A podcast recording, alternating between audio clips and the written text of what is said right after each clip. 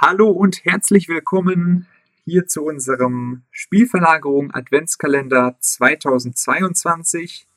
Diesmal in ganz anderem Gewand, nicht schriftlich, sondern Sprachgewandt. Äh, im Gespräch. Wir ja, haben das Format ein wenig geändert. Nach langen Jahren bekannter Art und Weise des Adventskalenders gibt es diesmal vor Weihnachten 24 kleine Podcasts von uns. Und in diesen Podcasts beschäftigen wir uns mit Fußballsprache, vor allem mit unserer eigenen Fußballsprache und werden ein wenig darüber reflektieren, wie wir über Fußball sprechen. Genau, wir, die, die Leute, die Leute haben es ja schon, die Leute haben es ja schon gemerkt, äh, dadurch, dass dieses Jahr das erste Mal äh, seit Spielverlagerungen bestehen kein WM-Heft rausgegeben wurde. Ähm, wir sind faul geworden, ja, das ist richtig. Wir sind faul geworden.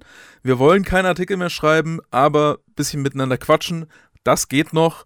Deswegen haben wir uns gedacht, wir verlegen uns aufs Miteinander reden äh, dieses Mal und deswegen ähm, ja, für die, die die Phrasendrescher noch nicht kennen, äh, die werden jetzt auch feststellen, dass das Ganze hier ähm, in, im äh, Kontext dieses, dieses Phrasendrescher-Podcasts auch ein bisschen ähm, veröffentlicht wird, äh, weil ja, das passt ja ganz gut. Wir hatten ja in, im Phrasendrescher-Podcast, könnt ihr die anderen Folgen gerne anhören, zusammen mit dem äh, Tobi Escher und dem Professor Dr. Simon Meyer-Vieracker hatten wir über ähm, so ja, Fußballsprache im, im Mainstream gesprochen sozusagen und da ein paar Begriffe uns rausgesucht.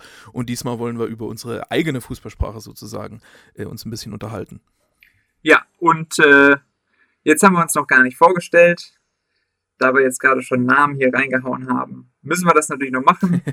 Wir hoffen, ja. unsere Stimmen sind noch bekannt, nachdem wir so faul geworden sind und so wenig gemacht haben. Ich bin Tim Rieke, auch bekannt als TR. Und äh, ich bin der MR auf der äh, Seite Spielverlagerung, namentlich äh, Martin Raffelt. Ich bin nicht so bescheiden wie, wie, wie Tim, deswegen mussten wir jetzt, äh, wir, wir, nehmen diese, diese Vorstellung gerade zum dritten Mal auf, einfach weil wir festgestellt haben, wir haben nur unsere Namen gesagt und Tim sagt, er ist cool damit.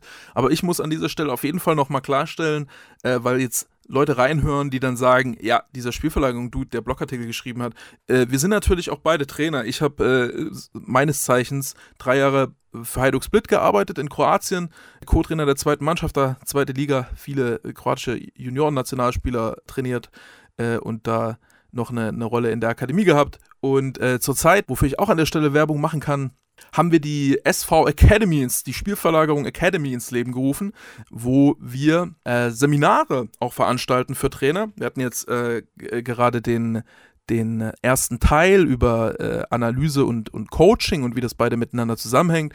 Ähm, da gab es insgesamt auf Deutsch und Englisch über 400 Anmeldungen. Also das hat richtig gut, hat richtig gut funktioniert, hat richtig viel Spaß gemacht. Jetzt ähm, ist vielleicht auf der Seite schon zu sehen oder in den nächsten Tagen ist zu sehen der, der nächste Teil. Das wird dann ein kleiner Analysekurs, wo so, so noch mehr persönliche Beteiligung der, der Leute äh, damit reinkommt. Äh, und da freue ich mich auch schon drauf. So viel Eigenwerbung sei an der Stelle noch eingeschoben. Vielleicht hat ja der ein oder andere der Hörer da auch Lust drauf, da mal vorbeizuschauen und in persönlichen Kontakt äh, zu kommen. Ja, die meisten, die meisten Podcasts, die wir jetzt machen werden im Laufe des Adventskalenders, die werden äh, einen bestimmten Begriff äh, umfassen. Ähm, aber heute zum 1. Dezember äh, möchten wir die Leute begrüßen mit einer kleinen Überlegung und Diskussion darüber, wie unsere Fußballsprache im Allgemeinen funktioniert, warum sie sich so entwickelt hat, wie sie von außen rezipiert wird. Was eine. Hm, dieses Thema hat uns auch deshalb interessiert und lag so ein bisschen auf der Hand, weil es was ist, was Spielverlagerung seit der Gründung so ein bisschen verfolgt.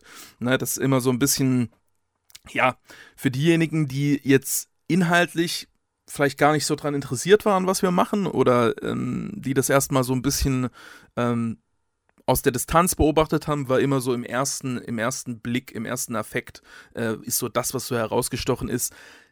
Die nutzen ja ganz komische Wörter. Die sprechen ja ganz seltsam. Die reden ja überhaupt nicht so, wie man es gewohnt ist.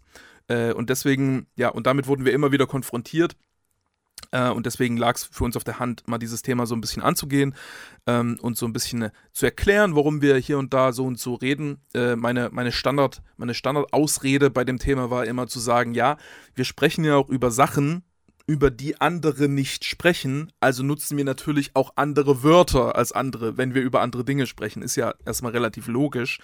Ähm, natürlich muss man aber auch sagen, dass unsere Sprache keineswegs perfekt war und gerade in der Anfangsphase auch einfach, ähm, wir, wir haben natürlich keinen wissenschaftlichen Anspruch gehabt und wir haben auch keine, in unserer Anfangsphase gerade, da waren wir alle irgendwie Anfang 20 oder so oder teilweise noch unter 20, ähm, da hatten wir natürlich auch wenig Referenzen und wenig Hintergründe und haben uns das so ein bisschen autodidaktisch äh, aus den Fingern gezogen, wie wir es einfach für richtig gehalten haben. Ähm, was ich, was ich immer da lustig fand, ist, ähm, dass das uns auch so immer ein bisschen vorgeworfen würde, wir würden das absichtlich kompliziert machen, um es interessanter klingen zu machen, um uns interessant zu machen, so, also dass es ein bisschen prätentiös wäre. Ähm, das war das ist zumindest ein Vorwurf, den würde ich erstmal von der Hand weisen und ich fand das immer besonders lustig, dass ja gerade deine Artikel, Tim, die sind ja so sprachlich mit so die abgefahrensten auf, auf Spielverlagerung und die sind also mit, höre ich auch immer wieder so die TR-Artikel, die sind schwer zu verstehen, da muss ich schon teilweise dreimal lesen. Ähm, und wenn man dich persönlich kennt, ist es so, super krass abwegig, dir zu unterstellen, dass du absichtlich prätentiös bist, um dich als was Besseres darzustellen. Das ist so, so krass weit weg von deinem Charakter. Deswegen fand ich diesen Vorwurf immer so doppelt ungerechtfertigt, weil ich wusste, die haben irgendeinen Tim Rieker-Artikel gelesen und auf dieser Basis sagen die jetzt, ey, das sind prätentiöse Wichser. So, und das ist so, so krass gar nicht der Fall. Aber ähm, ja, wie, wie, ist denn, wie ist denn für dich, äh, vor allem am Anfang, wie hat sich das auch gewandelt, der, der, äh, der Ansatz gewesen? So mit welcher Ambition hast du Artikel geschrieben und wie hat sich das, wie ist das entstanden, dass du diese Sprache nutzt, die du eben nutzt? Aus deiner persönlichen Perspektive. Ja, ähm, tatsächlich war es am Anfang so, dass ähm,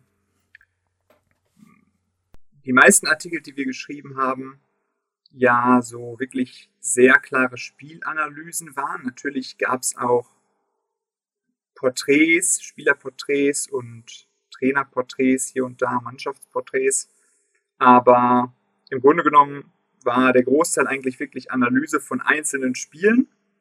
Und da war meine Motivation oder das, worum es mir ging, eigentlich immer zu erklären, warum hm, Spiele so ausgegangen sind, wie sie ausgegangen sind, oder vielleicht sogar, um es noch genauer zu fassen, warum sie so verlaufen sind, wie sie verlaufen sind.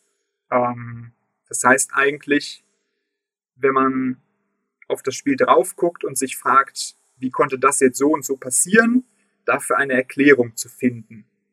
Und da ist ja dann im Grunde genommen schon der erste, der erste Grund dafür, warum man dann auf eine Sprache kommen kann, wenn man damit anfängt und vielleicht ja auch noch nicht so, so eine Erfahrung hat, Sachen, die da passieren in Spielen, äh, präzise zu beschreiben. Das ist, glaube ich, was, was man grundsätzlich erstmal bei dieser ganzen Frage, warum haben wir so ein Vokabular, wie wir es hatten, berücksichtigen muss, dass wir ja nicht nur, du hast jetzt gerade das Alter damals schon angesprochen, ähm, das ist der eine Punkt, aber ganz unabhängig davon, ähm, selbst wenn wir, keine Ahnung, alle 40 oder 50 Jahre alt gewesen wären, war es ja so, dass wir gerade erst angefangen hatten, so ein bisschen uns mit diesem Thema überhaupt zu beschäftigen, zu überlegen, wie funktioniert Fußball, äh, welche Wechselwirkungen gibt es da, wie kann man das beschreiben. Und da ist es ja auch so, dass man ja auch 40, 50 Jahre alt sein kann und sich gerade erst anfängt mit diesem Thema zu beschäftigen. Das heißt auch unabhängig vom Alter, wenn man noch nicht so lange darüber nachgedacht hat oder intensiv und genau darüber nachgedacht hat, wie Fußball funktioniert und warum was wie passiert auf dem Platz, dann ähm, muss man ja auch da erstmal Erfahrungen sammeln und überlegen, okay, wie kann ich das beschreiben, wie kann ich das durchdenken, welche Begriffe, welche Kategorien etc. brauche ich dafür. Dementsprechend ist es ja auch äh, logisch, dass man da auch erstmal eine gewisse ja, Inkonstanz, Instabilität erstmal hat überhaupt. Wobei ich äh, schon auch sagen würde, dass, und ich glaube, das ist ein relativ großer Teil auch des Anstoßes gewesen, den die Öffentlichkeit so an unseren Sachen gehabt hat, ähm, dass wenn, wenn man jetzt 40, 50 wäre und auch ein Stück weit zum Beispiel auch Erfahrung im Journalismus hätte, da hätte man an vielen Stellen dann einfach gesagt, nee, das kann man so nicht machen, das kann man so nicht schreiben. Das hatten wir dann auch immer wieder, wenn wir auf anderen äh, Portalen schreiben, äh, dass es dann gesagt wird, ja, nee, das müssen wir da noch ein bisschen abändern, das müssen wir ein bisschen anpassen, der Begriff geht überhaupt nicht und so. Und ähm, wir hatten einfach eine Situation, also uns wurde ja vorgeworfen, wir hätten das ge bewusst gebrochen, also wir hätten bewusst gegen diese Konventionen verstoßen, um uns interessant zu machen.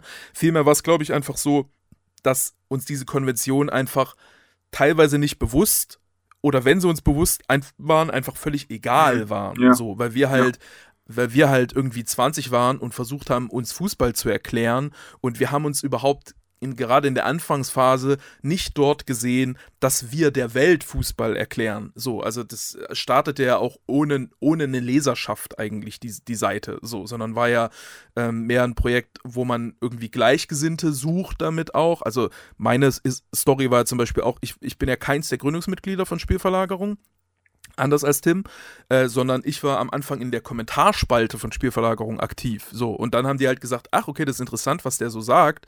Ähm, wollen wir den nicht dazu holen? Ich hatte da zu dem Zeitpunkt einen eigenen kleinen Blog. Ähm, und ich, ich glaube, den Kontext muss man auch ein bisschen äh, auf dem Schirm haben, wenn man, wenn man über Spielverlagerung und über die, die Spielverlagerungssprache redet, dass es nie den, also dass es am Anfang nie den Anspruch hatte, ähm, also keinen, im Grunde keinen journalistischen Anspruch hatte, außer jetzt vielleicht Artikel von Tobi und vielleicht ein, zwei anderen Autoren, aber von den meisten Autoren war es weniger ein journalistischer Anspruch als mehr so eine Art Austausch ja. und sich selber Sachen erklären. Das auf jeden Fall. Und äh, das passt ja, das schließt ja genau an das an, was ich am Anfang gesagt hatte. Den Punkt wollte ich eigentlich jetzt auch noch weiterführen nämlich es ging quasi darum, sich selber zu erklären, warum Spiele so gelaufen sind, wie sie gelaufen sind. Das hatte ich schon gesagt. Und ähm, da sieht man ja auch schon, dass ähm, da Wechselwirkungen eine große Rolle spielen.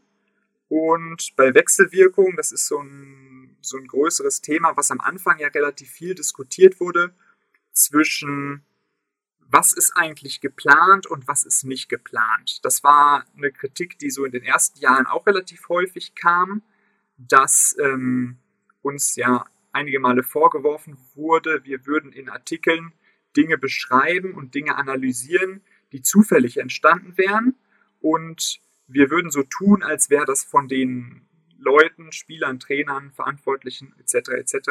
so geplant gewesen, es sei aber gar nicht geplant gewesen.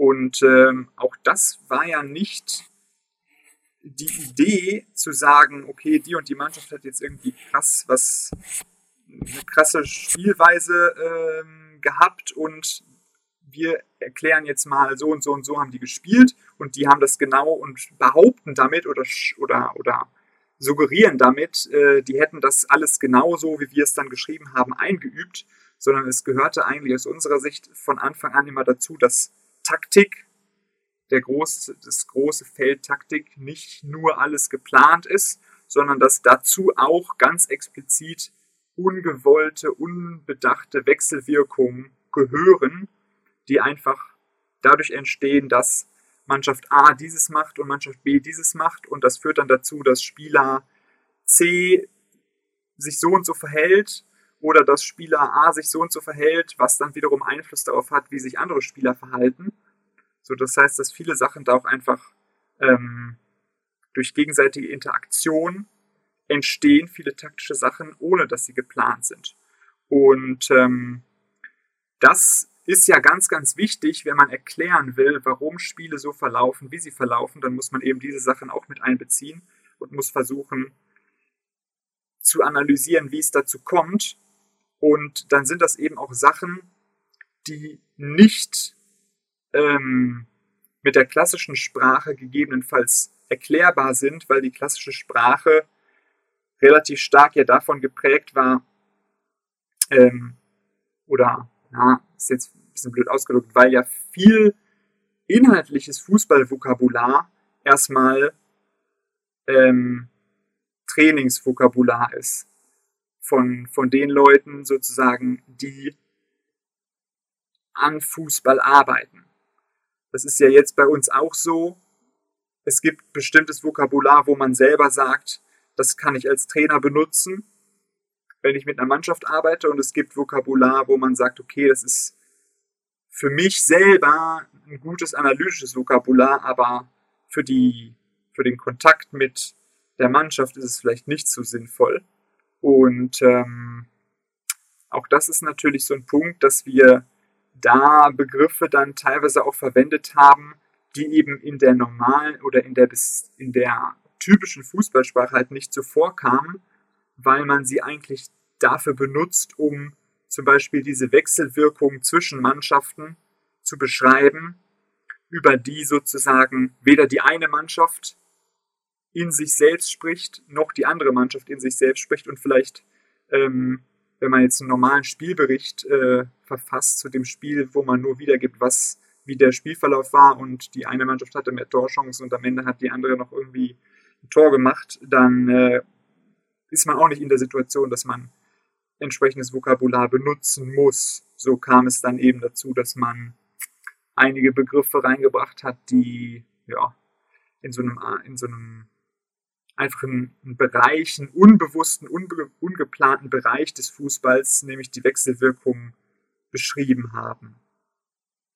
So würde ich es mal. Sozusagen, sozusagen um es um's in eine Metapher zu überführen, äh, wenn, wenn ich Formel 1 Ingenieur bin und ein Auto designen will, dann rede ich ganz viel über Aerodynamik und da geht es um Luftverwirbelungen und so. Und die Luftverwirbelung, die entsteht, wenn Luft auf ein Objekt prallt. Und das ist weder die Idee der Luft, dass die dann verwirbelt wird, noch ist es die Idee des Objekts, dass die Luft verwirbelt wird, sondern es ist das, was dann entsteht. Aber wenn ich ein Auto designen will, was möglichst schnell durch Luft durchfährt, es, macht es trotzdem Sinn, sich erstmal die, die, die Luftverwirbelungen anzugucken. Und das war im Grunde die Idee. Erstmal die Systematik an sich verstehen, bevor man dorthin geht, ähm, wo man sich überlegt, wie können wir denn in dieser Systematik möglichst gut ähm, agieren und möglichst gut bestehen. Quasi, wie werden wir so aerodynamisch wie möglich als Mannschaft? So. Ähm, das ist, glaube ich, auch so ein, so ein bisschen so ein Ding gewesen, was ganz viele gar nicht verstanden haben, weil natürlich die meisten auch an Fußball rangehen ähm, aus dieser unterhaltsamen Sicht von so dieser Gladiatorenkampfsicht. Ne? Es geht sehr, sehr viel um die Akteure, es geht sehr, sehr viel um Triumph und um Versagen und es wird sehr, wenn, wenn über Fußball diskutiert wird, ist sehr viel der Diskussion, haben die denn jetzt wirklich so dolle versagt oder haben die jetzt wirklich so dolle triumphiert? Ist Cristiano Ronaldo einer der besten Spieler aller Zeiten oder ist er eigentlich schlechter als Messi? Ist Messi Gott oder gibt es andere Spieler, die genauso gut sind wie Messi? Ist äh, Harry Maguire, ist das der schlechteste Innenverteidiger aller Zeiten oder ist es eigentlich, ist das nur ein Spaß? So, also das ist ja ganz viel des Unterhaltungswertes und wir hatten es auch immer wieder, dass ähm, ich habe es immer wieder festgestellt irgendwann, was mich auch irgendwann sehr, sehr gestört hat, dass bei uns äh, wenn man einen Artikel geschrieben hat, vielleicht über ein interessantes taktisches Detail oder so, auch über was ganz Spezifisches oder über ein Spiel, was eine sehr, sehr interessante Dynamik hat, wo man viel über das Spiel selber lernen konnte aus, einem, aus, einem, aus einer Partie. Da kam dann immer wieder in den Kommentaren jemand, der gefragt hat, naja, ist denn Trainer XY, heißt das denn, der ist gar nicht so schlecht? Oder heißt das denn, der ist total schlecht, weil der nicht auf die und die Idee gekommen ist? So als könnte man das aus einem Spiel einfach so ableiten, als, als gibt's so, ja. Und, und für mich war es dann immer so, ich habe ein paar Mal auf sowas geantwortet, wir, wir sind eine, wir analysieren Taktik, wir sind keine Trainerbewertungsstelle. So. Wir sind hier nicht da, um herauszufinden, was hat der Trainer gemacht, was hat der Trainer gemacht, welcher Plan war besser, sondern wir sind da, um eher herauszufinden, äh, was, was ist denn dann passiert zwischen diesen Plänen? Welche Dynamiken sind da entstanden? So. Und wenn man das gut verstanden hat, wenn man die Dynamiken auf dem Feld gut verstanden hat, dann kann man daraus dann schlussfolgern, was ist denn ein guter Plan, um damit ins Spiel zu gehen? Was muss man denn vorbereiten? Was sind denn die Sachen, die man beeinflussen kann, um dann in diesem Chaos dieses Spiels bestehen zu können? So. Das ist, also, das ist so ein bisschen, ähm, ja, das ist das wird eigentlich in der öffentlichen Diskussion als Fußball, im Fußball immer so ein bisschen als Blackbox behandelt, äh, dass man einfach sagt, ja, irgendwelche Sachen funktionieren halt, irgendwelche anderen Sachen funktionieren nicht. So, warum das jetzt funktioniert oder warum das jetzt nicht funktioniert, keine Ahnung, so, funktioniert halt. Der macht jetzt halt gerade Tore, keine Ahnung. Wenn man mit zwei Stürmern spielt, das ist irgendwie besser, haben wir das Gefühl, weil wir haben schon mal mit zwei Stürmern gewonnen, sowas in die Richtung, äh, ohne dann zu gucken, was passiert denn auf dem Feld, wenn da zwei Stürmer stehen. So. Und wir haben halt so die Blackbox aufgeschraubt, weil wir wissen wollten, was da drin passiert in dieser Blackbox. Und, und dementsprechend äh, automatisch natürlich auch ein anderes Vokabular entwickelt. Ja. Im Grunde genommen, wenn man das zusammenfassen wollte, war eigentlich die Ambition dann immer ähm, unabhängig von dem konkreten Gegenstand fast schon, der behandelt wurde, ob das jetzt der Gegenstand eines Spiels war als Analyse oder ob das, ob der Gegenstand jetzt eine bestimmte Mannschaft war, über die man Mannschaftsporträt geschrieben hat. Die Ambition war fast schon losgelöst von diesem konkreten Spiel, von dem konkreten Team, von dem konkreten Spieler, über das, über die man geschrieben hat, sondern es war eher so ein bisschen allgemein. Lernen über Fußball. Was über Fußball lernen? Wie funktioniert das? Wie funktionieren Teilbereiche gegebenenfalls, je nachdem, worum es dann genau ging? Sich selber zumindest kleine Komponenten dieses Kosmos äh, zu erklären, zu erschließen, über das Schreiben, über bestimmte Teams, Spieler, Spiele etc. Ähm, gegebenenfalls auch nur über einzelne Aspekte. Das gab es ja auch häufig, Aspektanalyse zum Beispiel. Ähm, da möchte ich jetzt noch einen anderen Punkt ergänzen, der mir eben so ein bisschen eingefallen ist. Ähm, ich glaube, es, also jetzt sprechen wir sehr, sehr viel über unsere Ambitionen, aber vielleicht ist es auch gar nicht uninteressant.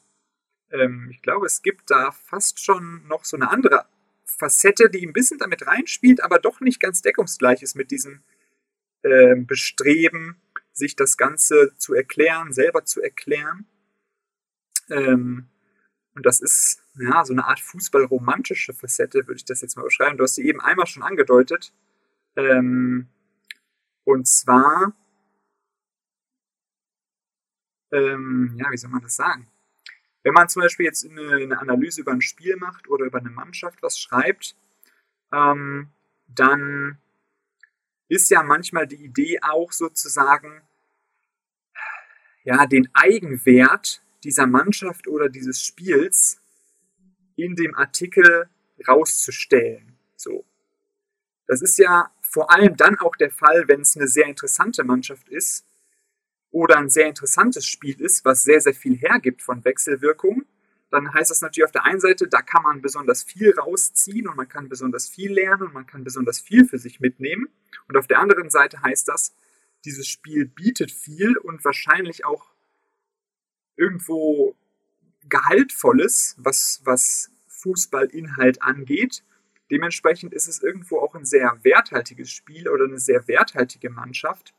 Ähm, und irgendwo auch einfach cool so. Und wenn man dann das schafft oder versucht es zu schaffen, dass man darstellt, warum ist diese Mannschaft cool, warum kann die bestimmte Sachen, was kann die gut oder warum war dieses Spiel so facettenreich, was hat das Spiel äh, gegeben, was hat das Spiel dem Zuschauer gegeben, dann ja, kann man so ein bisschen dem auch gerecht werden, dass man diese, diesen Wert, den das Spiel hatte, über den Artikel darstellt und quasi ihm gerecht wird, sozusagen. Das war ein cooles Spiel, deswegen macht es Spaß, darüber zu schreiben, weil man viel lernen kann, weil es interessanter Fußball war und ähm, deswegen lohnt es sich, einen Artikel darüber zu schreiben. So. Ähm, das heißt, ja, das ist geht dann tatsächlich so ein bisschen in so eine fußballromantische Richtung auch irgendwo rein. Ähm, hängt aber natürlich immer mit diesem, mit dieser Idee zur Erklärung auch zusammen. Ja, ja, ja. Ja, es ist, ist, ein sehr interessanter Punkt. Das sieht man ja auch ein bisschen, wenn man auf die anderen Adventskalender schaut. Das, die waren ja eben immer, das waren ja keine Spielanalysen, sondern da haben wir ja über konkrete Spieler gesprochen. Aber ich weiß nicht, du kannst mal im Kopf nochmal durchgehen, was so unsere Adventskalender-Themen waren. Es waren ja in den meisten Fällen insbesondere jetzt in den letzten Jahren, wo wir es auch ein bisschen uns mehr Gedanken drüber gemacht haben über die Themenauswahl, häufig so, dass, die, dass es gar nicht so sehr um den Spieler als solchen ging, sondern häufig um den Spieler als exemplarisches Beispiel für ein Konzept, um über, über den Spieler sozusagen auch wieder das Spiel so ein Stück weit zu erklären. Ne? Also wir hatten äh, besondere, äh, so, so neue, Posi neue Positionen oder neue Rollen, wir hatten so ungewöhnliche Rollen. Was ja, wir, wir hatten so? Spielertypen der Zukunft auf jeden Fall. Ah ja, das ist ein Riesenbeispiel dafür. Bei den, bei den Einzelspielerleistungen ist das ja im Grunde genommen auch so. Ja. Risiko, Risiko, Risikospieler ist eigentlich das Idealbeispiel dafür, weil da mhm. war, das war ja eigentlich rein exemplarisch so. Man konnte eigentlich ja. in jedem Artikel was über Risiko lernen und damit lernst du was über Spiel sozusagen. Ähm, mhm. Ja, also gerade die neueren, da war das deutlich, deutlich ausgeprägt.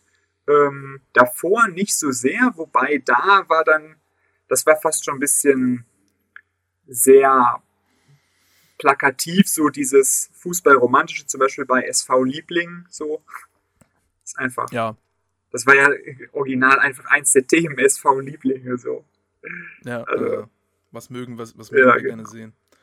Ich finde, an, an, der, an der Debatte sieht man auch gerade ein bisschen so, was vielleicht dann auch wirklich einfach den Unterschied so ein Stück weit darstellt zwischen auch einer SV-Leserschaft und Leuten, die sich tendenziell für Spielverlagerung interessieren und Leuten, die es nicht tun, aber sich trotzdem für Fußball interessieren, ist, glaube ich, dass halt für uns immer auch ein Stück weit der Unterhaltungswert aus einem Spiel besteht auch darin, was daran etwas zu lernen, so. Und vielleicht auch generell bei anderen Sachen, die wir irgendwie unterhaltsam finden, ist häufig auch vielleicht so ein Lerneffekt dabei, während andere das vielleicht einfach nicht so unterhaltsam finden, irgendwie, irgendwie einen Lerneffekt für sich, einen Erkenntnisgewinn irgendwo rauszuziehen, ne? sondern es ist vielleicht dann ähm, so häufig vielleicht ein, ein, emotionales Erlebnis, irgendwie eine, eine, zwischenmenschliche Geschichte, die da passiert, äh, ein Streit, den, den es gibt, ein Konflikt, den es gibt, der ausgetragen wird oder sowas, der, der aus natürlichen Gründen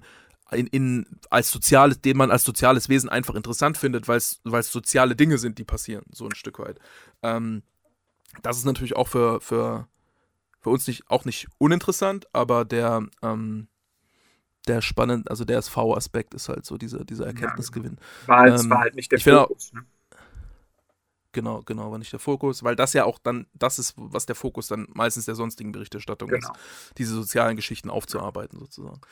Ähm, ja, wenn wir darüber reden, wie, warum uns Fußball überhaupt interessiert, ist ja auch ähm, der Punkt so ein bisschen, ähm, ja, das hat sich ja auch gewandelt im Laufe der Zeit, weil wir auch unterschiedliche Blickwinkel gewonnen haben. Ich zum Beispiel, ich mag mein ähm, Buch über Jürgen Klopp. Ich glaube, das gibt es noch zu kaufen. Wer Bock hat, kann sich kaufen. Ich kriege immer noch positives Feedback. Ich persönlich mag es aber nicht, weil ich das geschrieben habe, bevor ich selber Trainer war. So, und ich habe dann festgestellt, als ich selber Trainer war, dass du eben ähm, nicht, dass die Sachen, die wir analysiert haben, falsch sind, aber dass du anders priorisieren musst. Dass bestimmte Sachen, die man von außen betrachtet, insbesondere wenn man die ganze Zeit nur Bundesliga-Fußball analysiert, die man als gegeben hinnimmt und die Standards sind, dass du die trotzdem erstmal herbeiführen musst. Und dass du, äh, das, also was, was wir auf jeden Fall sehr viel gemacht haben, ist, wir haben wir haben auf einem sehr hohen Level von Fußball angefangen, das Spiel zu analysieren. So, wir haben im Grunde nicht unbedingt analysiert, wie jetzt, wie kriege ich, wie mache ich aus einer schlechten Mannschaft eine stabile, mittelmäßige Mannschaft, sondern schon so, ja, wenn, wenn ich schon, wenn ich schon extrem viel Qualitäten so habe, wie optimiere ich, also wie komme ich von einer sehr guten Mannschaft zu einer sehr, sehr guten Mannschaft quasi. Und wie, wenn zwei sehr, sehr gute Mannschaften gegeneinander spielen, was sind dann die Differenzen, die ausmachen, wer von beiden gewinnt? Solche, solche Fragestellungen haben wir analysiert, die sich dann in der Trainerpraxis nicht unbedingt als erstes stellen, sag ich mal. So. Äh, und, und so, wir haben viele, wir haben nicht viel Basics analysiert, sage ich einfach mal so. Und ähm, nicht nur deshalb, ja. sondern auch, aber daraus hervorgehend so ein bisschen fand ich im Nachhinein, dass, dass ich da, weil das Buch ja auch die, die Fußballphilosophie des Jürgen Klopp heißt, äh, dass ich da nicht das hundertprozentig so genailt habe, was, was das ausmacht aus Trainerperspektive äh, sondern ich habe es halt aus Analystenperspektive beschrieben. Also ich habe es aus, aus einer Perspektive beschrieben, die, er, die erklärt, warum die Mannschaften so gut sind. Nicht aus einer Perspektive, die besonders gut erklärt, wie er die Mannschaften so gut macht. Das kann man natürlich ein Stück weit schlussfolgern, ne? aber da muss man dann schon erstmal noch dahinter kommen, äh, den, den, den, den, die Verbindung zwischen eine Mannschaft macht X, also eine Mannschaft spielt ein sehr, sehr gutes Pressing und dann den Prozess, wie die dahin gekommen ist, dieses gute Pressing zu spielen und was man alles tun muss, um dieses gute Pressing zu spielen und was alles passieren kann in diesem Prozess, dass das vielleicht kein ganz so gutes Pressing wird, sondern ein bisschen schlechter oder vielleicht auch mal gar nicht funktioniert. So diese diese ganze Komplexität, die da noch mit reinfließt, die dann äh, nicht im Spiel passiert, sondern e-, eher in den Trainingseinheiten ums Spiel herum, in der in der in der Diskussion und der Analyse des Spiels und so weiter, ähm, den ganzen Prozess der, der war mir zumindest da in der Anfangsphase halt noch sehr fremd und der, der wird einem dann ähm, sehr, sehr schnell bewusst, sobald man selber versucht, die Mannschaften dorthin zu bringen, wo man, wo man seine Mannschaft eigentlich sieht. Ähm, wie, wie geht's dir denn? Du bist jetzt auch ein paar Jahre schon Trainer und äh, hat, sich da für dich so, was hat sich für dich da vom, vom Blick auf den Fußball und vielleicht auch in deiner Sprache äh, so ein bisschen geändert? Ja, ich hatte mir eine Antwort zurechtgelegt, wenn diese Frage kommt. So, machen, so, so arbeiten wir nicht. So Aber ich muss jetzt feststellen, dass ich äh, mir jetzt gar nicht mehr sicher bin, ob das eine gute Antwort ist, tatsächlich. Was wolltest du denn sagen? Ich sag dir, ob es eine gute Antwort ist. Nein, lieber nicht. nee, warte, ich muss gerade überlegen, wie ich da jetzt anders rangehe. Ähm, ja, ich habe ja. Das ist, ein sehr, das, ist ein sehr, das ist ein sehr schöner Spielverlagerungssatz. Ja. Ich muss kurz überlegen, wie ich da jetzt anders ja. rangehe. Das ist, so ein, das ist so ein Satz, den, den müssen sie. Es gibt ganz viele Menschen, die sich den Satz mal zu Herzen nehmen sollten. So. ähm, es ist ganz interessant, glaube ich, dass. Ähm, ich habe das schon häufiger darüber nachgedacht, ob es tatsächlich ja, ob sich mein Vokabular gewandelt hat oder ob es nicht eher so ist, dass man sozusagen andere Schwerpunkte setzt und sein Vokabular so ein bisschen ja, in bestimmte mehr kontextualisiert sozusagen oder in, in Kontexte äh, einteilt sozusagen, dass man für unterschiedliche Situationen und unterschiedliche Kontexte, in denen man agiert, sich verschiedene Arten von Vokabular so ein bisschen aufteilt. Und ähm, man Begriffe entweder weniger verwendet als vorher, dafür neue Begriffe nimmt, ähm, oder halt bestimmte Begriffe nur in bestimmten Situationen oder gegenüber bestimmten Gesprächspartnern verwendet. Ähm, und gar nicht so sehr, dass man sagt, okay, den Begriff muss ich jetzt irgendwie so ein bisschen anders verwenden oder anpassen. Ähm, natürlich ist es so, dass man ein bestimmtes Vokabular hat, was man in der Arbeit mit der Mannschaft verwendet, dass man ein bestimmtes Vokabular hat, was man innerhalb eines Trainerteams verwendet, ähm, dass man auch ein bestimmtes Vokabular hat, was man vielleicht nur für sich verwendet. Ähm, das würde ich schon sagen. Hm, was einem auf jeden Fall auffällt oder relativ schnell bewusst wird, ist ähm, bei den paar Beispielen, wo man tatsächlich bestimmte Begriffe anders verwenden muss, dann am Ende auch, dass äh, sozusagen die praktische Arbeit einen vor Augen führt, inwiefern manche Begriffe bzw. die Art und Weise, wie man sie bis dahin verwendet hat, in gewisser Weise Widersprüchlichkeiten in sich tragen oder ähm, zu Missverständnissen führen können, weil sie vielleicht. Hast du ein Beispiel im Kopf dafür? Äh, also das, das ganz klassische Beispiel ist, glaube ich, einfach tief, Tiefe so. Ähm, weil du da so ganz billig äh, diese, diese also wir haben das ja immer relativ stark auch dafür verwendet, ein Spieler kommt sozusagen in tiefe Zonen. So, es gibt tiefe Zonen, was eigentlich erstmal aus der Sicht der Mannschaft ist, die den Ball hat und das Spiel aufbaut, sozusagen tiefe Zonen eher hinten im Feld. Und ähm, dann hast du natürlich Tiefe im Sinne von tief gehen, die Tiefe belaufen, ähm, mehr so diese nach vorne gerichtete Tiefe. Im Grunde genommen ist Tiefe ja beides. Ähm, es ist quasi das Gegenteil von Breite, das heißt, eine, ja, eine Räumlichkeit vertikal langgestreckt sozusagen. Und du kannst es halt dann für, für beide Teile von Tiefe sozusagen als analytischen Begriff in der Beschreibung nutzen. Aber wenn du es quasi in der Arbeit verwendest und jemandem sagst, hier brauchen wir Tiefe oder hier musst du tief gehen, so, dann ist halt die Frage, welche Tiefe ist es jetzt?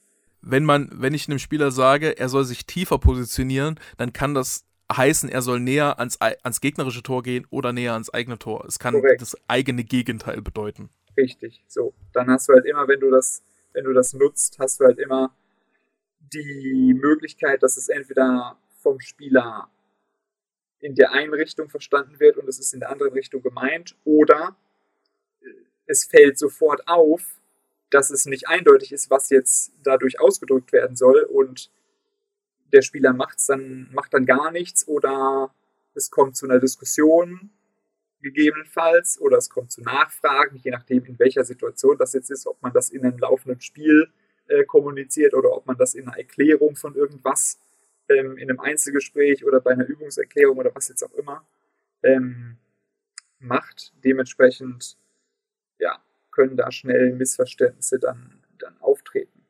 Ähm, ja. Das Wobei halt das ja so jetzt, das ist ja jetzt eher ein technisches Ding so. Also, dass man einfach dann feststellt, der Begriff, der funktioniert aus irgendeinem Grund nicht, weil er uneindeutig ist. Ähm, aber was ist denn der, der Unterschied? Ähm, äh, hast, hast du eine bestimmte äh, konkrete Herangehensweise entwickelt oder hast, hast festgestellt, bestimmte Sachen muss, muss ich anders ausdrücken, äh, wenn, ich, wenn ich mit der Mannschaft konkret rede, im Vergleich dazu, wie wenn ich es jetzt beschreiben würde? Ja, also ähm, man muss auf jeden Fall, da werden wir sicherlich auch noch in einem, in einem unserer Türchen drauf kommen, ähm, man muss konkreter auf bestimmte Handlungen und Aktionen eingehen. So, also rein beschreibende Begriffe ähm, oder, oder ja, in gewisser Weise auch erklärende Begriffe bringen halt weniger, sondern man muss halt mehr Begriffe haben, die eine bestimmte, eine bestimmte Handlung implizieren oder eine bestimmte Handlung vorgeben. Action Language wird, wird, genau. dann das, das Türchen heißen. Also, wenn jetzt jemand den, den äh, Adventskalender vielleicht im Nachhinein hört, der kann dann vielleicht zum Türchen äh, Action-Kalender springen und da reden wir dann über das Action Thema. Noch so ein bisschen. Äh, Habe ich Action-Kalender gesagt? Action-Kalender hast du jetzt gesagt. Advents, Advents Language im Action-Kalender. Ja. ja, genau. das ist, das ist ja. wie Rückfurt. Rückfurt. Ja. Wie, wie ist der Satz? Hast du den parat? Ähm, warte. Ähm, Frank vor Schaftritt in Rückfurt. Ja, okay. Ähm, haben jetzt wieder zwei Kommentare, die dann sagen, ich finde die nicht lustig, ich bin mit deren Humor nicht einverstanden. Gut, man kann es sich eben recht machen. Ähm, Der Satz ist einfach Weltklasse. Was, was, ja, was, äh, was glaube ich ein, ein, sehr interessanter Punkt ist, gerade was ich auch bei deinen ähm, Artikeln immer, immer feststelle, auch wenn wir wenn ich dich Sachen frage übers Spiel, ist, dass du zum Beispiel extrem viel in Kontextualisierung redest und häufig so das Konkrete, was passiert ist, gar nicht benennst, weil es dir selbstverständlich erscheint. So von wegen, ja, die und die haben halt dann irgendwie das 2 gegen 2 der, aus der Seite äh, ausgespielt, sind hinter die Abwehr gekommen, haben dann eine Reingabe gespielt und wir waren auf dem zweiten Pfosten blank. Äh, das würdest du gar nicht sagen, so, weil ich glaube, das ist für dich so natürlich, dass du das so als gegeben annimmst. Und ähm, du, du sprichst dann eher äh, dann, dann über die, schon über die nächste Ebene so. Warum ist das denn passiert? Oder warum war es möglich, dass das passieren kann oder so. Äh, und dann noch viel, viel so, also direkt beim Kontext anfangen, ohne das konkrete Objekt zu benennen.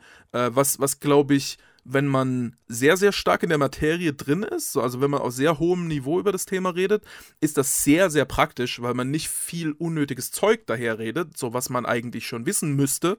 Ähm, äh, aber ich glaube, das führt auch dazu, dass dann viele, die jetzt vielleicht auch das Spiel nicht gesehen haben oder die ein bisschen neuer in der Materie drin sind und so, dass die dann größere Schwierigkeiten haben, bei dir auch ähm, die Artikel zu verstehen, weil, weil du, du quasi den, den Kontext von etwas erklärt, erklärst, was die gar nicht gesehen haben, teilweise so.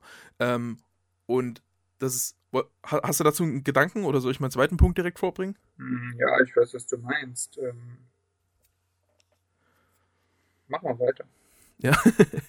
ähm, und zweitens, was, was glaube ich eine sehr, sehr gute, vielleicht auch sehr gute abschließende Erklärung und ein abschließender Punkt ist, wo auch, wie jetzt gerade da war schon Kritik angedeutet und in dem Punkt, den ich jetzt äh, vorbringe, ist, ist nochmal tatsächliche Kritik drin, die ich auch als Kritik unterstreichen wollen würde, während ich es bei Tim eher als ähm, ungewöhnliche Strategie sehen würde, aber als konkrete Kritik ist, dass wir sehr häufig in Artikeln, würde ich sagen, den Fehler gemacht haben, sehr, sehr viele Sachen zusammenzufassend zu erklären und dadurch haben wir abstrahiert.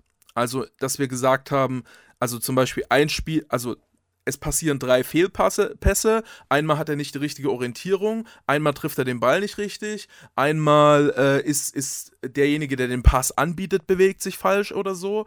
Und das fassen, und da sagen wir dann nicht, es sind drei Fehler passiert, sondern wir sagen, die waren zu unsauber im Übergang zwischen den Linien oder waren zu hektisch im Übergang zwischen den Linien oder so ein Zeug. Ähm, wo was ja mehr oder weniger alles so ein bisschen bedeuten kann, wo viel drinstecken kann, was vielleicht sogar, also gerade bei dir weiß ich, du, du machst dir da auch extrem viel Gedanken drüber, dass möglichst, da möglichst gute Wörter zu finden, die das sehr, sehr passend charakterisieren. Und wenn man das genau gesehen hat oder wenn man ein gutes Gefühl dafür hat, wie du Spiele beschreibst, dann ist das sehr, sehr hilfreich, weil man kann sich sehr viel darunter vorstellen. Also man kann quasi aus relativ wenigen Worten sehr, sehr viel Information rausholen. Ähm, aber es ist halt aber es ist halt auf einer relativ abstrakten Ebene, weil es zusammenfassend ist. Und das haben wir bei ganz vielen Artikeln früher drin gehabt, dass wir ganz, dass wir versucht haben, verschiedene Facetten in einem Satz zusammenzufassen. Und das würde ich behaupten, äh, hilft nicht dem Verständnis, sondern hilft eher dem, dem Gefühl, dass man ein Verständnis hat, weil man irgendwie das Gefühl hat, man hat passend etwas beschrieben, was passiert ist, so die Wörter passen zu dem Geschehen, aber man hat vielleicht trotzdem nicht wirklich die quasi die Aerodynamik der Szene verstanden. Man hat nicht wirklich verstanden, wo welcher Luftwirbel aufgetreten ist, sondern man hat nur verstanden, es gab zu viele Luftwirbel, sozusagen, um von die Metapher von vorhin nochmal aufzugreifen. deswegen habe ich jetzt auch, ähm, ich habe wenig Lust, Spielanalysen noch zu machen. Ähm, ich finde es viel interessanter, Szenen zu analysieren und konkret bei Szenen zu gucken, wer hat hier was gemacht und die taktischen Geschichten, die so aufgekommen sind, wie haben die sich denn auf eine konkrete Szene ausgewirkt. Das ist leichter zu verstehen und es führt auch dazu, dass man es insgesamt noch besser versteht, finde ich. Und ich glaube, dass wir so an uns so lange so an Spielen aufgehangen haben und was, du hast es ja vorhin schon gesagt, unser Ansatz war, das Spiel zu erklären als Gesamtes. Ich glaube, das ist too much. Ich glaube, ein, ein, Spiel, wenn man es realistisch betrachtet, besteht aus äh, sozusagen 1000 Datenpunkten und du kannst in diesen 1000 Datenpunkten eine Tendenz erkennen, aber wenn du nur über die Tendenz über die 1000 Datenpunkte redest, entwickelst du kein gutes Verständnis für die einzelnen Datenpunkte. Und ich glaube, der einzelne Datenpunkt sozusagen, also die einzelne Szene, die einzelne Entscheidung, die einzelne Positionierung im Konkreten, die ist leichter zu verstehen, die ist leichter nachzuvollziehen und die hat einen besseren Informationswert eigentlich. Da kann man mehr rausziehen, ist, ist mein, ist mein Gefühl mittlerweile so. Und deswegen würde ich jetzt, äh, auch die Sachen, die ich jetzt in, in, irgendwann in letzter Zeit nochmal gemacht habe, ähm, ich habe zum Beispiel jetzt so einen Thread auf Twitter angefangen, wo ich so einzelne Tore erkläre. Der, das ist mein Ansatz. Ähm, da habe ich ein bisschen mit dem alten Spielverlagerungsansatz eigentlich gebrochen, was jetzt vielleicht von außen gar nicht aufgefallen ist, weil es ge gefühlt immer noch das gleiche Thema ist und die gleiche Art und Weise, Sachen zu erklären und vielleicht auch so ein bisschen dieses weitestgehend das gleiche Vokabular, aber so mit einem konkreten Bild äh, vor Augen und mit einer konkreten Aktion, mit konkreten Dingen ist es leichter zuzuordnen, als wenn man einen Satz hat, eine Metapher hat, ein Adjektiv hat, was versucht, ganz viel zu erklären gleichzeitig. So. Würdest du dem zustimmen? Oder siehst du es ein bisschen anders? Hm. Ja, ich weiß schon, ich weiß schon, was du meinst. Ähm, ich glaube, wir hatten früher auch schon mal über Szenenanalysen gesprochen. Ähm, es gab eine Phase, ich glaube, das war relativ am Anfang, oder so, sage ich mal, Mittelphase der bisherigen Spielverlagerung, Existenz zeitlich gesehen. Ähm, da hatten wir, oder ich zumindest, ich weiß nicht genau, wie verbreitet das war, so ein bisschen die Sorge, oder es, ja, eine Sorge nicht, aber da war ein bisschen das Gefühl, Szenenanalyse birgt auch eine gewisse Gefahr, weil man, und das ähm, deswegen sagst du, glaube ich, auch so ein bisschen, du hast dann, das ist in gewisser Weise eine Art, damit zu brechen.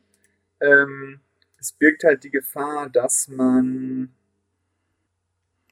Dass man, dass man nur nacherklärt und konkrete, also einzelne konkrete Zufälle über systematische Sachen? Genau, dass man, dass man ein bisschen stark in Beschreibung abdriftet mhm. und ähm, von Wechselwirkungen in einem größeren Kontext über die Szene hinaus ja, ein bisschen weggeht und das etwas weniger belichtet quasi.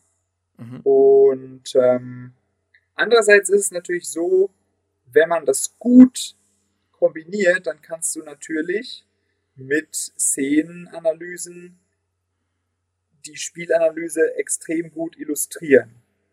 Und ähm, ich hatte das schon häufig oder ein paar Mal bei Artikeln, wo ich erst den ganzen Text geschrieben habe und dann gemerkt habe, okay, Text ist jetzt relativ lang geworden, auch ein bisschen länger als ich wollte. Und ich hatte ursprünglich, sagen wir mal, mit einer Formationsgrafik und einer Szenengrafik geplant. Mhm. Und jetzt ist aber der Text doch relativ lang. Es ist eigentlich ein bisschen blöd, weil das Verhältnis Grafik und Text jetzt nicht mehr so gut passt. Und eigentlich bräuchte man für die Textlänge, die es jetzt geworden ist, doch eher drei Grafiken zum Beispiel. Ja. Und dann gab es halt so ein paar Dinge, wo ich mir gedacht habe, ja gut, kriege ich jetzt zeitlich nicht hin oder habe ich jetzt gerade keine Motivation, mir noch irgendeine Szene rauszusaugen. Aber es gab auch ein paar Artikel, wo ich dann gedacht habe, okay, komm, mach noch eine dritte Grafik. Ähm, teilweise hatte ich dann schon eine Szene so auf mir präventiv gemerkt, so, ja, die Szene könnte man noch eine Szenengrafik machen, wenn man will, aber muss nicht unbedingt. Dann habe ich gedacht, okay, jetzt könnte ich noch eine dritte machen, dann nehme ich die Szene und mache da noch eine Grafik zu. Und das hatte ich schon mhm. häufiger, wenn ich dann quasi nachträglich noch eine Szenengrafik ergänzt habe, die dann erstellt habe, entweder beim Erstellen der Grafik selber oder nach dem Einfügen, wenn ich quasi in den fertigen Text dann für dieses nachträgliche Szenengrafik die Bildunterschrift gemacht habe, dass mir dann beim Schreiben oder eben bei, vorher beim Erstellen der Grafik noch irgendwas aufgefallen ist, wo ich dachte, oh, das hätte eigentlich auch in die Analyse noch reingemusst. Das hast du mhm. bisher übersehen oder hm, das ist nochmal ein anderer Punkt. So, ja. da sieht man ja dann, dass man sozusagen über die einzelne Szene und das war dann meistens äh, tatsächlich über oder durch Sachen, die wirklich sehr, sehr konkret auf bestimmte Aktionen ähm, bezogen waren. Das heißt, ich habe entweder einen Passpfeil gemacht oder einen Bewegungspfeil oder einen Pfeil, diese Bewegung hätte noch möglicherweise gemacht werden können in der Szene. Oder ich habe in der Bildunterschrift irgendwie eine Aktion oder eine potenzielle Aktion, und da sind wir wieder bei der Action Language, beschrieben oder erwähnt. Und dann ist mir quasi aufgefallen, okay, wenn ich das jetzt mit dem größeren Kontext der Spielanalyse verknüpfe, dann hat das nochmal eine Auswirkung darauf und äh, führt gegebenenfalls sogar zu einer leicht anderen Bewertung so von bestimmten Teilaspekten. Das ist halt der Wert davon mhm. potenziell, dass man halt über, über Szenenanalyse und gerade die Diskussion von Aktionen und Optionen, die es in der Szene gibt, dass man da nochmal die größeren Zusammenhänge äh, über die Szene hinaus und, und äh, ja, zwischen den beiden Mannschaften ja. auch mal anders kontextualisieren kann. Das, was halt systematisch hat. ist und nicht was nur. Also du, du hast halt in, in, jeder, in jeder Szene situative Aspekte, die nur in der Szene auftreten und nur aufgrund davon von sehr spezifischen Dingen auftreten und systematische Aspekte, die über Szenen hinweg auftreten und ja. immer wieder auftreten. Und du willst ja eigentlich als Trainer primär an den systematischen Sachen arbeiten, so. Ähm, aber ich glaube, ich, wenn du an den systematischen Dingen arbeitest, ist es, glaube ich, trotzdem wichtig, die situativen Dinge gut zu verstehen. Ich habe mal eben einfach mal irgendeinen Artikel von mir aufgemacht, um, um ein Beispiel zu haben, um das vielleicht zu illustrieren. Äh, Metaebene. Ich illustriere jetzt an einem Beispiel das abstra die abstrakte Bemerkung von vorher, in der es darum ging, dass man nicht so viele abstrakte Bemerkungen machen soll, sondern eher etwas an konkreten Beispielen erläutern soll. Lass das mal sacken. Ähm, so, ich habe folgendes geschrieben. Arsenal gegen Köln. Die haben vor fünf Jahren in der Euroleague gegeneinander gespielt. Da hat Alexis Sanchez noch bei Arsenal gespielt. Ich habe geschrieben, aber wozu eine stabile Aufbaustaffelung, wenn man auch Alexis Sanchez haben kann?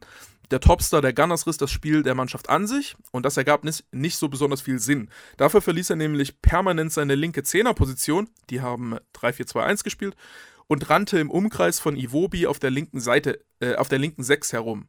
Dadurch fehlte er in den engen Offensivräumen, in denen er richtig stark ist, und die Struktur wurde ineffizient und umständlich. Und da ist jetzt der Satz, die Struktur wurde ineffizient und umständlich, so ein Satz, ähm, was ich meine. Ne? Da ist jetzt, wenn jemand nicht weiß, wie eine ineffiziente, umständliche Struktur aussieht und sich vielleicht das auch nicht gut visualisieren kann, wie Alexis Sanchez da auf die linke 6 zurückfällt, ähm, der äh, kann damit nichts anfangen. Der weiß nicht, was das bedeutet. Und da kann man halt in der konkreten Szeneanalyse dann zeigen, ja, guckt mal, der hat hier jetzt zwar den Ball, aber der hat überhaupt keine Anspielstation vorne, der weiß nicht, wo er hinlaufen soll, weil da ist ein riesiges Loch, der weiß nicht, was er hinlaufen soll, der da kann nichts machen und die haben halt einfach keine Spieloption in der, in der Szene. So, das könnte man dann an irgendeiner konkreten Szene zeigen und schon wäre es viel greifbarer für die Leute und schon müsste man eben nicht in diese etwas nebulöse Sprache reingehen, weil ganz häufig waren es gar nicht Wörter, die wir verwendet haben, die komisch waren. Ineffizient, umständlich, das sind keine seltsamen Wörter. Aber wenn man sagt, die Struktur wurde ineffizient und umständlich, ist es für viele seltsam, weil es abs abstrakt ist. So. Und das muss man, glaube ich, auch so ein bisschen, ähm, äh, so ein bisschen berücksichtigen äh, in der Bewertung von alten Spielverlagerungen, Sachen, dass teilweise äh, teilweise wurden wir auch gerade dann, äh, teilweise wurde gerade dann die Sprache kompliziert, wenn wir weniger klar waren in dem, was wir beschreiben wollten. So. Ich glaube, je besser wir etwas verstanden haben, umso klarer haben wir es wahrscheinlich auch formuliert. Äh, und je weniger klar wir waren, umso mehr haben wir dazu geneigt, etwas auch zusammenzufassen. So. Gleichermaßen ist halt der Faktor, den du jetzt schon genannt hast, dass dieses Zusammenfassende sinnvoll sein kann, weil du ja möglichst über systematische Aspekte reden willst.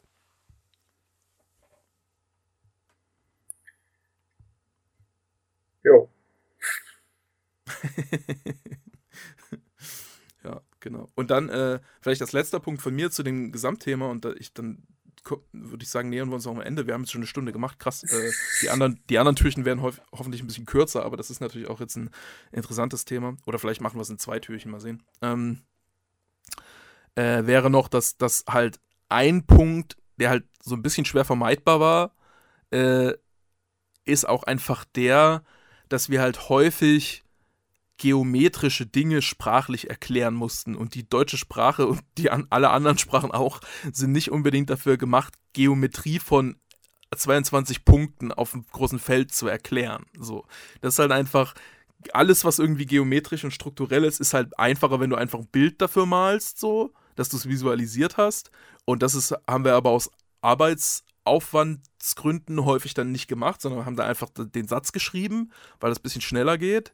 Und äh, das ist dann halt einfach, äh, ja, das ist halt einfach ein handwerkliches Ding. So, dass du, wenn du, wenn du versuchst, konkrete, über konkrete Positionierungen zu reden oder mehrere Positionierungen, das ist immer ein bisschen aufwendig. So, das ist, äh, äh das wäre dann eigentlich schlauer gewesen, wenn wir die, die maximale Qualität aus den Artikeln hätten rausholen wollen, hätten wir eigentlich machen müssen, die Aufbaustruktur war so, Doppelpunkt, Bild. Und dann einfach kein ja. Satz mehr dazu. So, anstatt einfach immer mit Sätzen diese Strukturen zu beschreiben. Das ist halt einfach ein sehr ineffizienter Approach. So.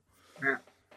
Und da kann man jetzt nochmal die Brücke zurück zu Trainertätigkeiten machen. Das ist zum Beispiel was, was du ja, ja. als Trainer gar nicht machen musst. So. Ähm, weil du schreibst ja keine, du schreibst ja keine Artikel, du hältst ja keine Vorträge genau, für deine richtig. Trainer, sondern du nutzt ja immer Visualisierung. Richtig. Du nutzt immer Visualisierung. Gegenüber einzelnen Spielern musst du häufig auch nicht über den Gesamtkontext 22 ja. Punkte auf einem Feld, hast du es jetzt genannt? Nee, auf einem ja. Feld. Auf einem, doch auf einem Feld hast du gesagt. Ne? Ja. Oder hast du noch ein anderes Wort? Nee, ich ist weiß egal. Nicht. Ist auch egal. Feld ist ja richtig, ähm, ja. Genau, Feld ist ja richtig. Auf jeden Fall, meistens musst du ja auch nicht diesen, diese Gesamtkontextualisierung da ansprechen, sondern du sprichst über kleinere Kontexte ähm, mhm. in der konkreten Situation. Und sonst hast du halt immer wieder diese Visualisierung, ähm, entweder als Visualisierung oder du bist halt auf dem Platz zum Beispiel. So.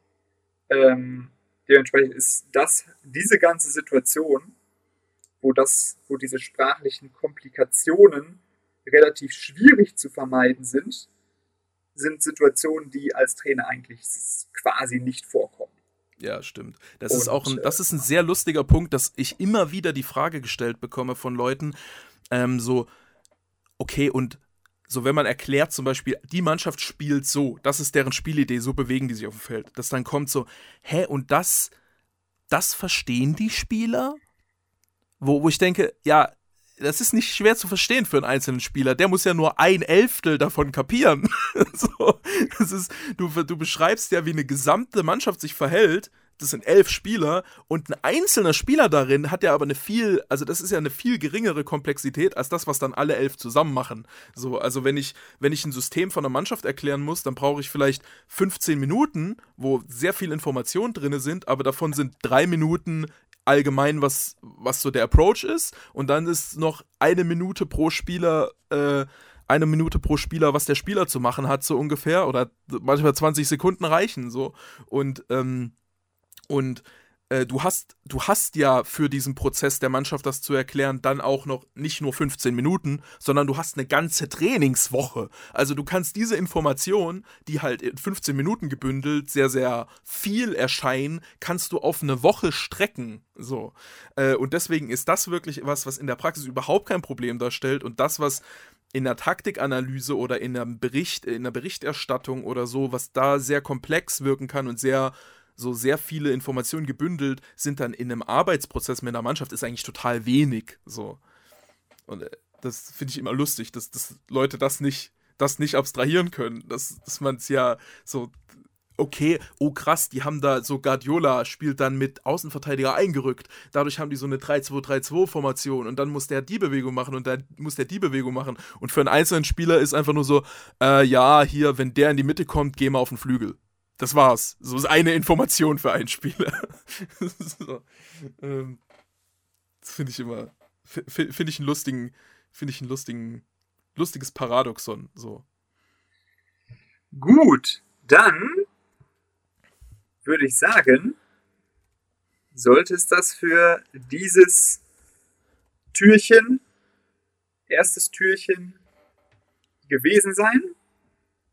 Ich glaube, wir haben jetzt äh, relativ ausführlich über Sprache und Ansatz und wie das zusammenhängt gesprochen. Ähm, ganz nette Reflexion, ähm, wo man sich dann ja auch selber nochmal klar wird, dass nicht alles, was man im Laufe der letzten Jahre so an Artikeln und Analysen fabriziert hat, ähm, immer so ganz präzise war, ähm, dass es sich aber auch gut weiterentwickelt hat.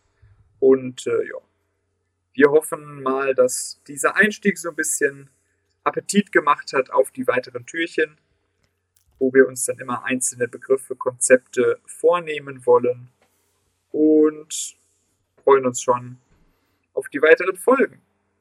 Das sind dann sozusagen die die Szenenanalysen mit den konkreten Beispielen zu, den, zu der systematischen, ausführlichen Analyse, die wir jetzt vorangeschickt haben. Alles klar. Dann bis dahin und eine schöne Adventszeit. Ebenfalls eine schöne Adventszeit wünsche ich. Und äh, als letzter Aufruf vielleicht noch, ähm, wenn ihr die Folge jetzt schon gehört habt, Anfang Dezember, ihr könnt mir sehr gerne auf Twitter schreiben, Martin Rafelt, mit Begriffen oder vielleicht auch so Sätzen, die euch aufgefallen sind, die ihr mal gelesen habt, wo ihr euch gefragt habt, was heißt denn das jetzt eigentlich so? Oder was genau meinen die immer mit diesem einen Wort, was die da immer verwenden? Wenn ihr da noch was habt, was euch mal interessiert, wir haben, wir haben noch keine ganz fixe Liste für alle 24 Türchen und wir sind flexibel und ähm, ja, äh, können das gerne noch einpflegen, wenn da, wenn da eine coole Höreranregung kommt.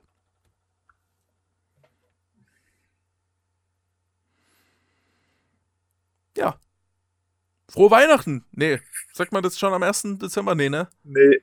Frohe, frohe, frohe Weihnachtszeit, frohe, frohe Adventszeit. Frohe Adventszeit, ja. Frohe Adventszeit wünsche ich, wünschen wir, wünscht ganz Spielverlagerung. Frohe Adventszeit, tschüss. tschüss.